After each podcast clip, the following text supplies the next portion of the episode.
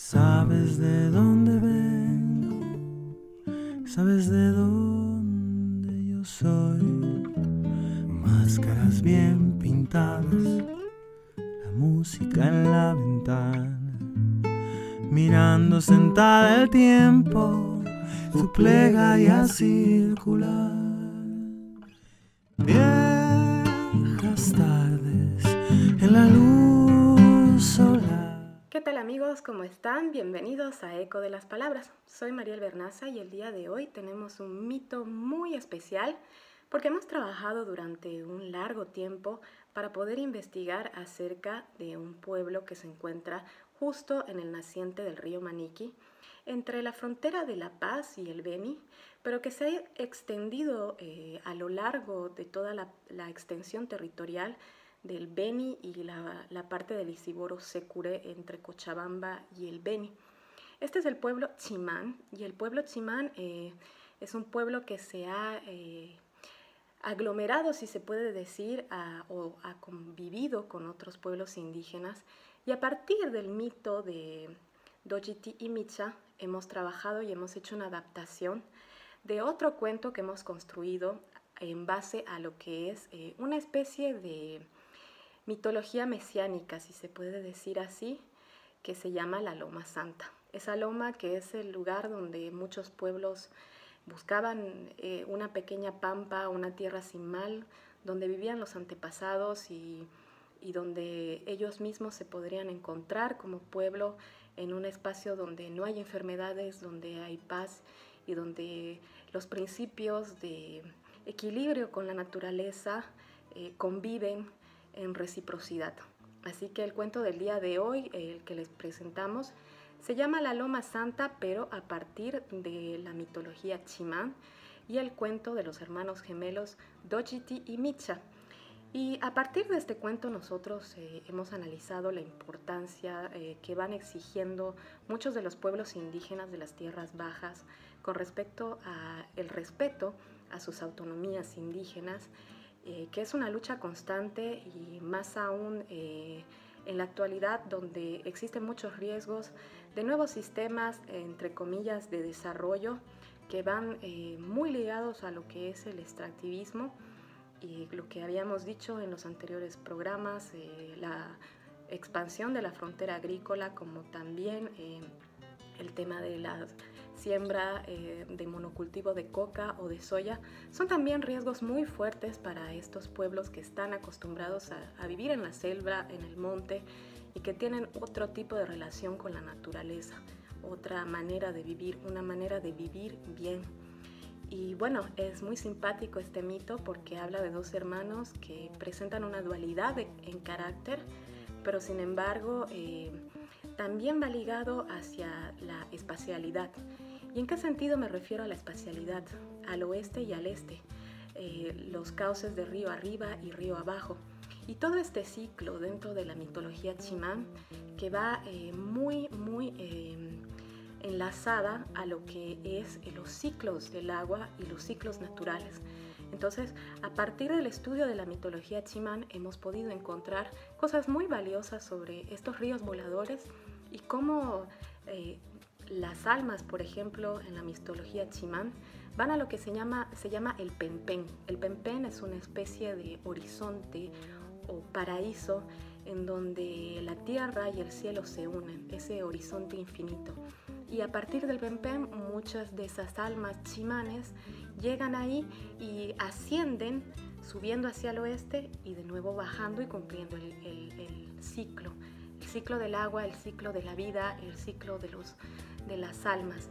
Eh, dentro de todo este animismo, para nosotros esto ha sido muy eh, interesante porque a partir de otros lenguajes han explorado temáticas que nosotros estamos descubriendo o quizás eh, abordando de otra manera con otro lenguaje que es el lenguaje científico. Y vemos a través de estos mitos profunda etnociencia. Y bueno, también el día de hoy tenemos un invitado muy especial. Él es Homero Carballo. Homero ha sido muy importante para la elaboración de este programa a través de algo que él publicó hace un tiempo sobre los mitocidios. El día de hoy vamos a hablar de ese tema, del ecocidio, del biocidio y del mitocidio.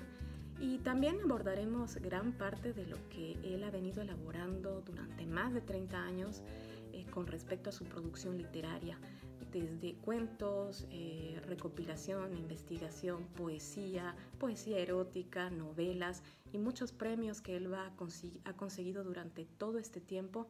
Son el legado que Homero ha dejado durante todo este tiempo y que gente como yo, eh, qué sé yo, pasa a, consultar eh, toda esa bibliografía y toda esta información valiosa sobre muchos de los mitos y las leyendas de las tierras bajas. Así que, eh, bueno, el día de hoy vamos a abordar esos temas, vamos a abordar el tema de la literatura latinoamericana, la importancia de la mujer en la literatura latinoamericana y también esto que nos acompaña a muchos que estamos relacionados con las tierras bajas o que tenemos orígenes en esos lugares, el ser amazónico.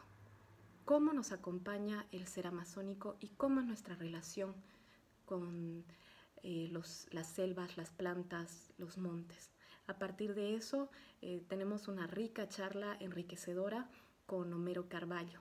Así que bienvenidos el día de hoy y los invito a disfrutar del cuento eh, La Loma Santa, cuenta la leyenda.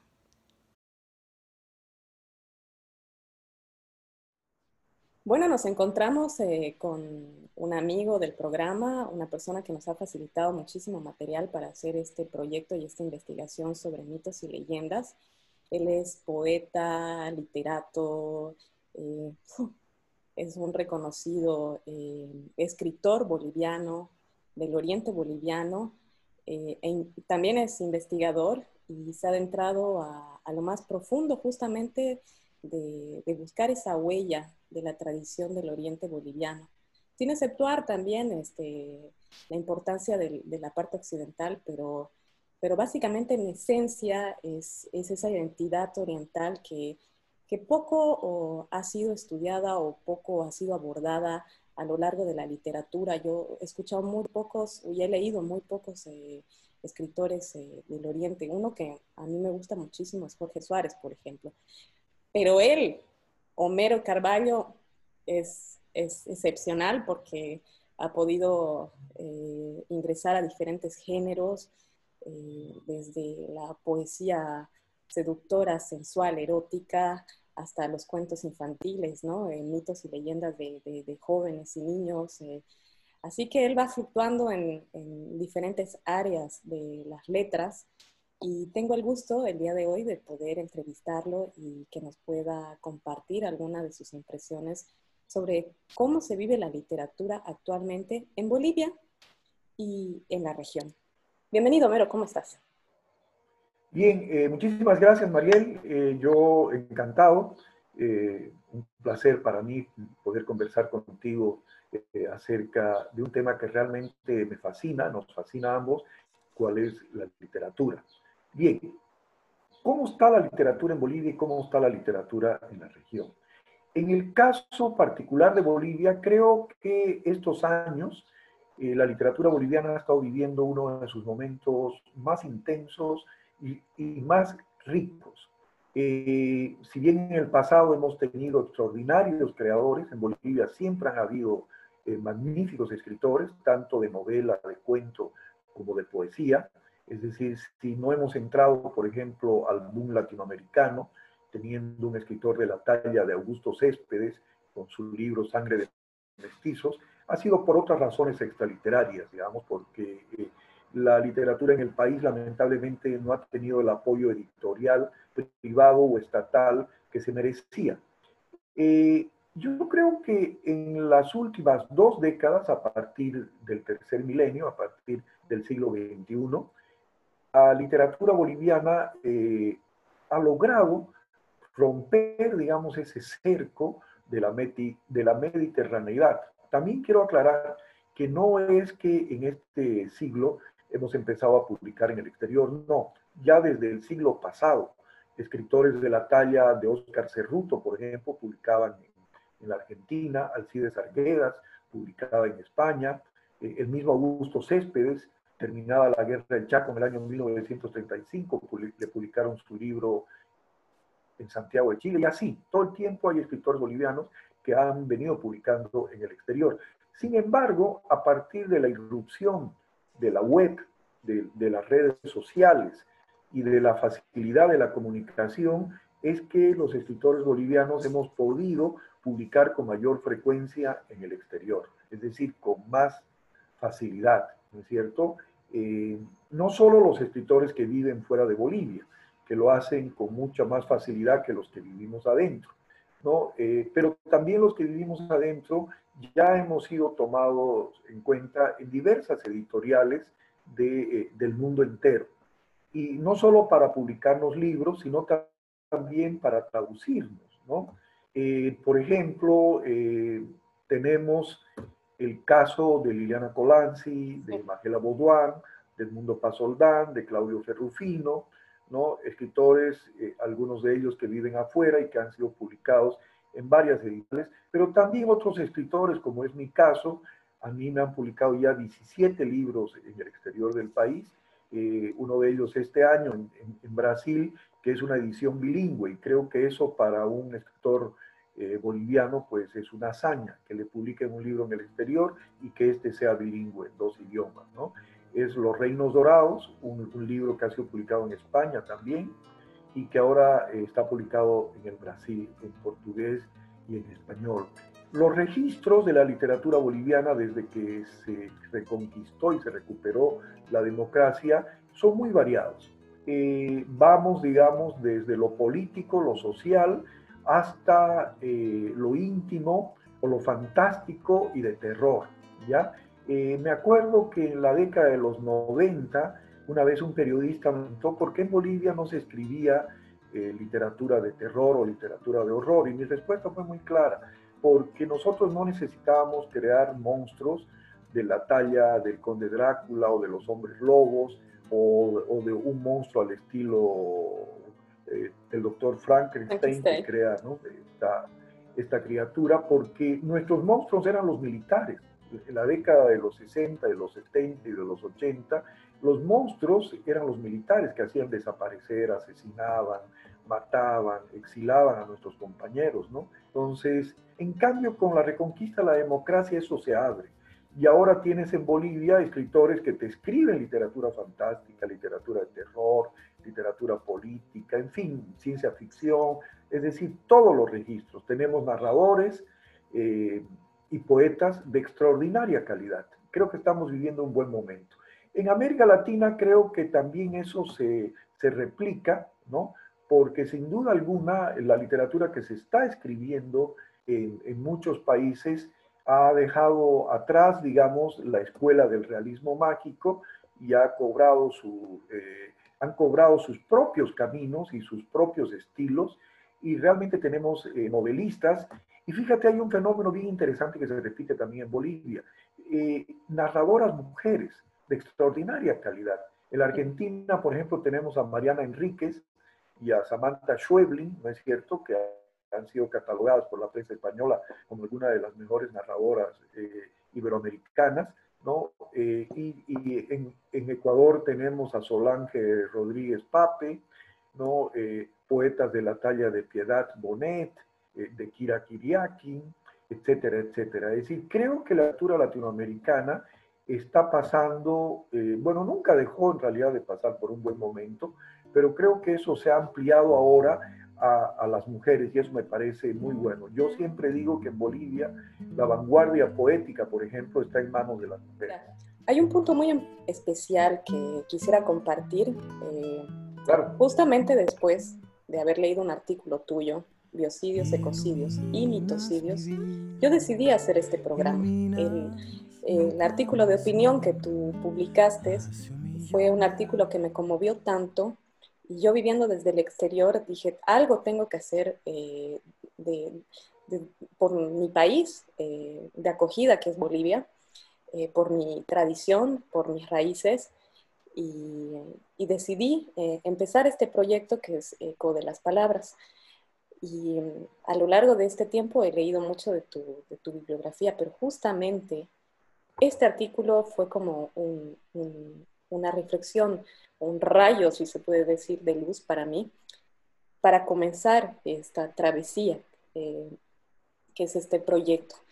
Y reflexioné justamente sobre este término, eh, mitocidio, que quizás es un neologismo tuyo, una construcción de todos estos sentimientos que tú tenías en, este momento a raíz de la situación eh, medioambiental, el cambio climático, etcétera, etcétera, pero una sensibilidad también a las personas que habitaban dentro de estas eh, áreas de manejo integrado, por ejemplo, que son algunas eh, reservas o parques nacionales en, en Bolivia o en frontera, por ejemplo, con Brasil. ¿Podrías explicarnos cómo nació este, este término, mitocidio, y, y, a qué va arraigado? Muy bien, sí, te agradezco. Creo que es importante eh, mencionar este término dentro del contexto de lo que está sucediendo en América Latina, en Bolivia en particular, y en varios países en el mundo, ¿no es cierto? Me refiero a los desastres naturales, eh, producto ya sea de la naturaleza misma o de la mano eh, del hombre.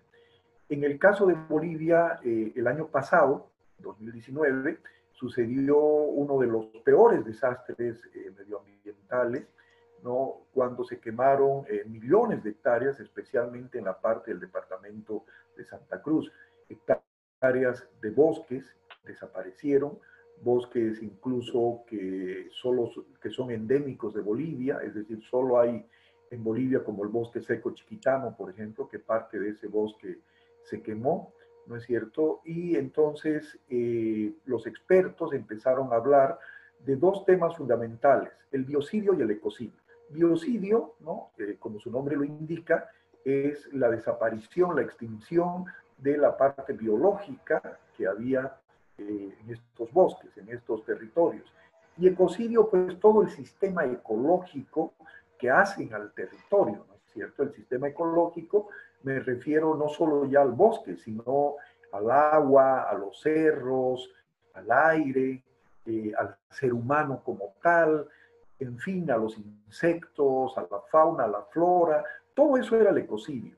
Y entonces yo me puse a pensar que el daño no solamente iba en esos dos sentidos, en el sentido de la biología, de la vida, o en el sentido de la ecología, sino que esto también iba a ocasionar otro daño y esto iba a ser con la imaginación, ¿no? Con la imaginación de la gente.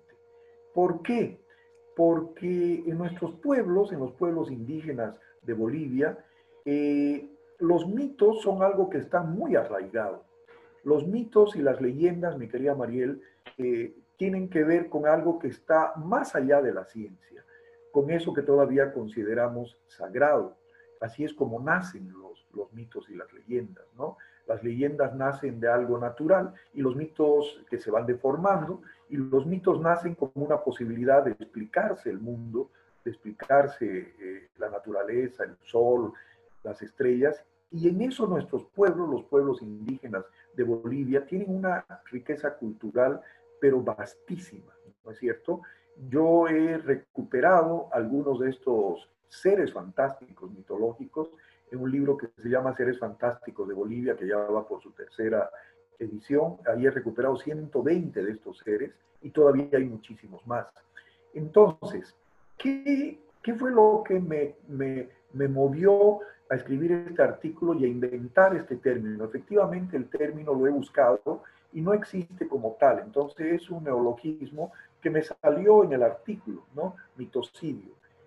Al desaparecer el medio natural de los seres humanos, desaparecer las plantas, al desaparecer los animales, al desaparecer los insectos, al desaparecer el agua, los ríos, desaparecen las creaciones del ser humano.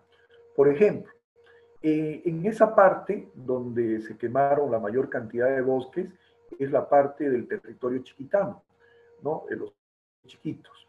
Eh, ellos tienen un mito muy arraigado que es el de los dueños, los dueños de la naturaleza, que es eh, una mitología arraigada en toda la parte amazónica y, y rioplatense de, Bolivia. ¿Qué son los dueños? Los dueños, mi querida Mariel, son deidades ¿no? que protegen ciertos lugares. Por ejemplo, hay los dueños, de, los dueños del arroyo, los dueños del monte, los dueños del cerro, los dueños de los bosques, y estas deidades eh, pueden ser benignas o pueden ser malignas. Por ejemplo, en el, en el bosque para entrar a, que, eh, a cazar, los guaraníes dicen que hay que pedirle permiso al jerere. El jerere es el dueño del bosque, es el dueño del monte. Y hay que pedirle permiso para entrar a cazar. Y cuando se entra a cazar, hay que, hay que cazar lo necesario para sobrevivir, lo necesario para comer. No hay que hacerlo deportivamente, sino para la subsistencia, para la alimentación, el jerere. Los chiquitanos iba a hablar de ellos, tienen lo que se llama el Hichi o el Ishiturush en el idioma décilo de ellos, Ishiturush.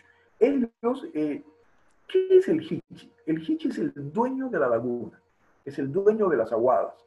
El Hichi es un ser mitológico, una serpiente, una serpiente dragón que vive en el fondo de los arroyos, ¿ya? Y protege tanto el agua como los peces, ¿ya? Ahora bien, Imagínate lo que sucede si un incendio de esa naturaleza, de esa magnitud, ha destruido todo.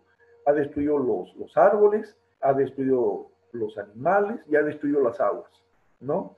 Entonces, al destruir todo, destruye también la imaginación. ¿Por qué? Porque ¿de qué se va a hablar si no hay un arroyo? Ya no hay un hichi para proteger. ¿De qué se va a hablar si no hay un bosque? O sea, si no hay animales para cazar, ¿se va a hablar del jerere? No, ya no se va a hablar del jerere. Si no hay arroyo, si no hay agua, ¿se va a hablar del hichi? No, no se va a hablar del hichi. Entonces, al desaparecer el medio ambiente, al desaparecer los seres humanos, porque los seres humanos van a tener que irse de ese, de ese, de ese territorio buscando mejores condiciones de vida, y van a llegar a otros territorios donde van a ver otras cosmogonías, otras cosmovisiones, otros mitos y otras leyendas. Entonces desaparecen sus propios mitos y leyendas. A eso me refería con el mito civis. ¿Y por qué esto es, por qué yo considero que es algo eh, terrible? Porque los mitos forman parte de la conciencia humana. Los mitos y leyendas forman parte del imaginario social son parte de toda una construcción compleja que han hecho nuestros pueblos y que se transmitido a través de los siglos, no ya de manera autóctona o ya de manera mestiza, porque han ido cambiando, ¿no es cierto? Y con los españoles, pues muchos de estos mitos se, se cruzaron, ¿no? Eh, con, los, con, el Dios eh, cristiano, ¿no? Y han sobrevivido. ¿No? Y entonces, pues, eh, al desaparecer, desaparece una parte importante de nuestra esencia. Me voy a saltar a, otro, otro tema. Sí, sigo todavía eh, ligada a, los mitos. Eh, cuando yo era pequeña, por ejemplo, em, yo iba todas las vacaciones al Beni. Y recuerdo muy bien que mi abuela me explicaba que las plantas cuidaban la casa. Y una noche no podía dormir y me fui a la hamaca y me, acosté a mecerme en la hamaca y vi en el, final del portón, que estaba muy lejos de donde yo estaba, a un hombre robusto y, vigilando en la puerta. Y me asusté y le pregunté, me fui a la cama y después le pregunté a mi abuela, este, he visto un hombre así, ah, pero me decía, ¿tú te acuerdas? Eh, que te dije, te expliqué que las plantas tenían poderes. Bueno, esta planta se llama tal y se, y se transforma en hombre en la noche y hace que los ladrones no entren a la casa. Y esto fue como que algo que me, que me conmovió en ese momento, lo olvidé, pero que vino nuevamente hacia mí y que se lo transmití a mis hijos. Esa vivencia y esa experiencia en el Beni, por ejemplo, para mí me ha reconectado a, a, a lo más profundo de mi, de mi identidad. ¿Qué significa el Beni para ti? El Beni. El Beni es la tierra donde nací. Yo nací en Santana de Villacuma, un pequeño pueblo de la Amazonía boliviana. ¿no? Eh, sin duda alguna es eh, la parte más entrañable de, de mi ser. Yo viví en Santana hasta mis cinco años, de ahí me fui a la ciudad de La Paz, me crié en la ciudad de La Paz, la ciudad de La Paz me crió más bien a mí. y eh, volvía siempre en vacaciones porque mis padres se separaron, ¿no? Mi madre se casó con un militar y nos fuimos a La Paz y mi papá se quedó en el Beni, entonces yo cada vacación final volvía siempre, primero a Santana y luego a la ciudad de Trinidad. Eh, yo creo que nunca voy a poder desprenderme, y tampoco lo intento, de, de mi ser amazónico. Es decir, todo lo que escribo, todo lo que escribo está empapado en la tinta del río Mamoré. Ese río padre y madre de los venianos, un río realmente eh, sensacional, un río amplio, que en algunos momentos se ve la otra banda, el río Mar, como alguna vez lo llamé, ¿no es cierto? Que, que nos hace olvidar a los venianos si Bolivia tuvo o no tuvo mar. Es decir, el Mamoré hace que nos olvidemos de, ese tema tan complejo y tan dramático para los bolivianos. Nosotros tenemos el, y navegamos por los y navegamos por sus afluentes, ¿no? sus afluentes amazónicos. Los ríos en el Beni, eh, pues constituían las carreteras de los pueblos indígenas, ¿no? Y la carretera principal, la columna vertebral de todas ellas es y sigue siendo el río Mamoré. Entonces, pese a que yo he vivido en la ciudad de La Paz, conozco el mundo andino, he escrito también sobre el mundo andino, incluso cuando escribo sobre el mundo andino lo hago desde el punto de vista de la selva, lo hago desde el punto de vista de lo verde, de las aguas, ¿no? Porque yo tengo en mi creación literaria dos vertientes. Una que es la de mi padre, que es la vertiente literaria y bibliográfica. Mi padre era escritor y falleció y él me enseñó el lenguaje de los libros, el lenguaje de la literatura. Con él aprendí a leer a los clásicos, a la literatura del boom y algunos de los escritores más importantes de Bolivia y del mundo.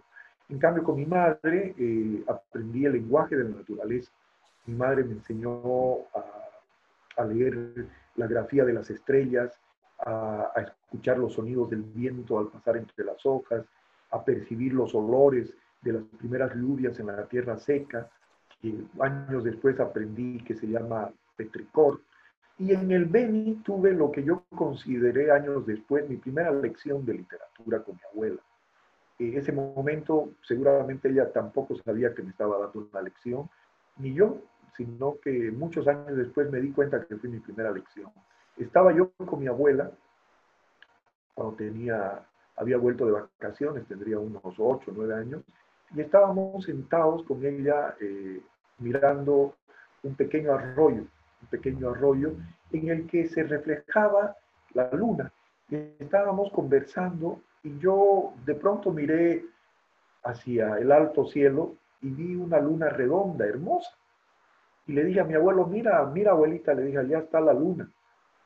Y mi abuela me acarició la cabeza, sonrió y me dijo, no, esa no es la verdadera luna. Yo le dije, abuela, esa es la luna, la que está allá arriba, mira. Y me dijo, no, esa no es la verdadera luna. La verdadera luna, me dijo, es la que está en el agua.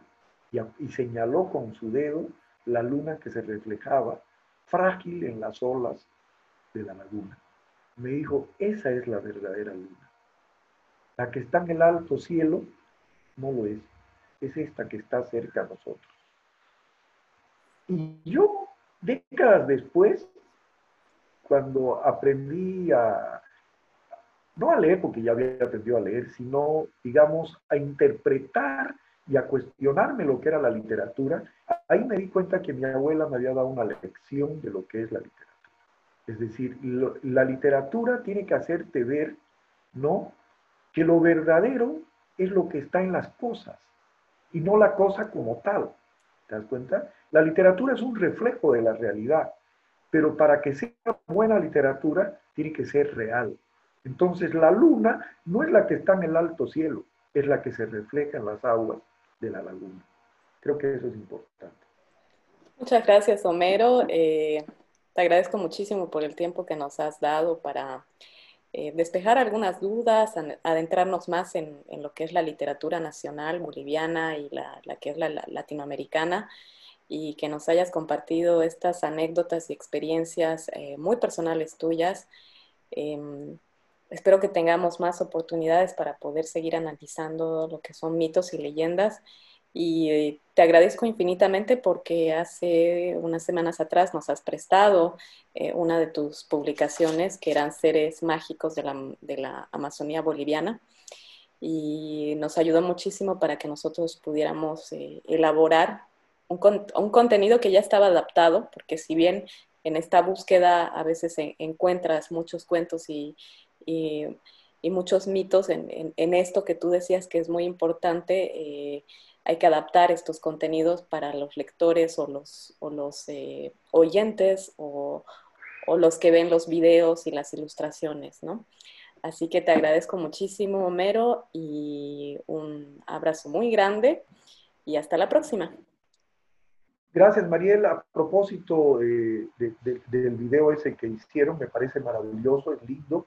Ya viste que en Face es un éxito, lo han producido ya eh, miles de veces. Y también el equipo que tienes. Quiero agradecerte, agradecerte personalmente a ti, te agradezcas al gran equipo que tienes, a Paul Archer, es una persona que yo admiro, ¿no? Oh, Fue miembro de mis talleres de literatura y con él tenemos una anécdota muy linda, ¿no? Que alguna vez la he visto en el Face. Y también, pues, a nuestro querido amigo actor eh, Luis Bredou y a los ilustradores.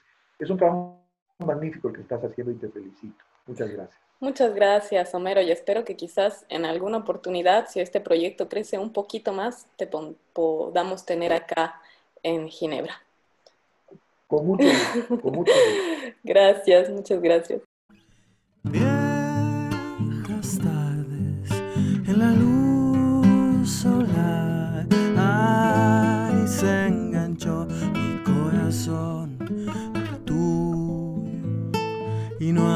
soledad que le gane esa estación.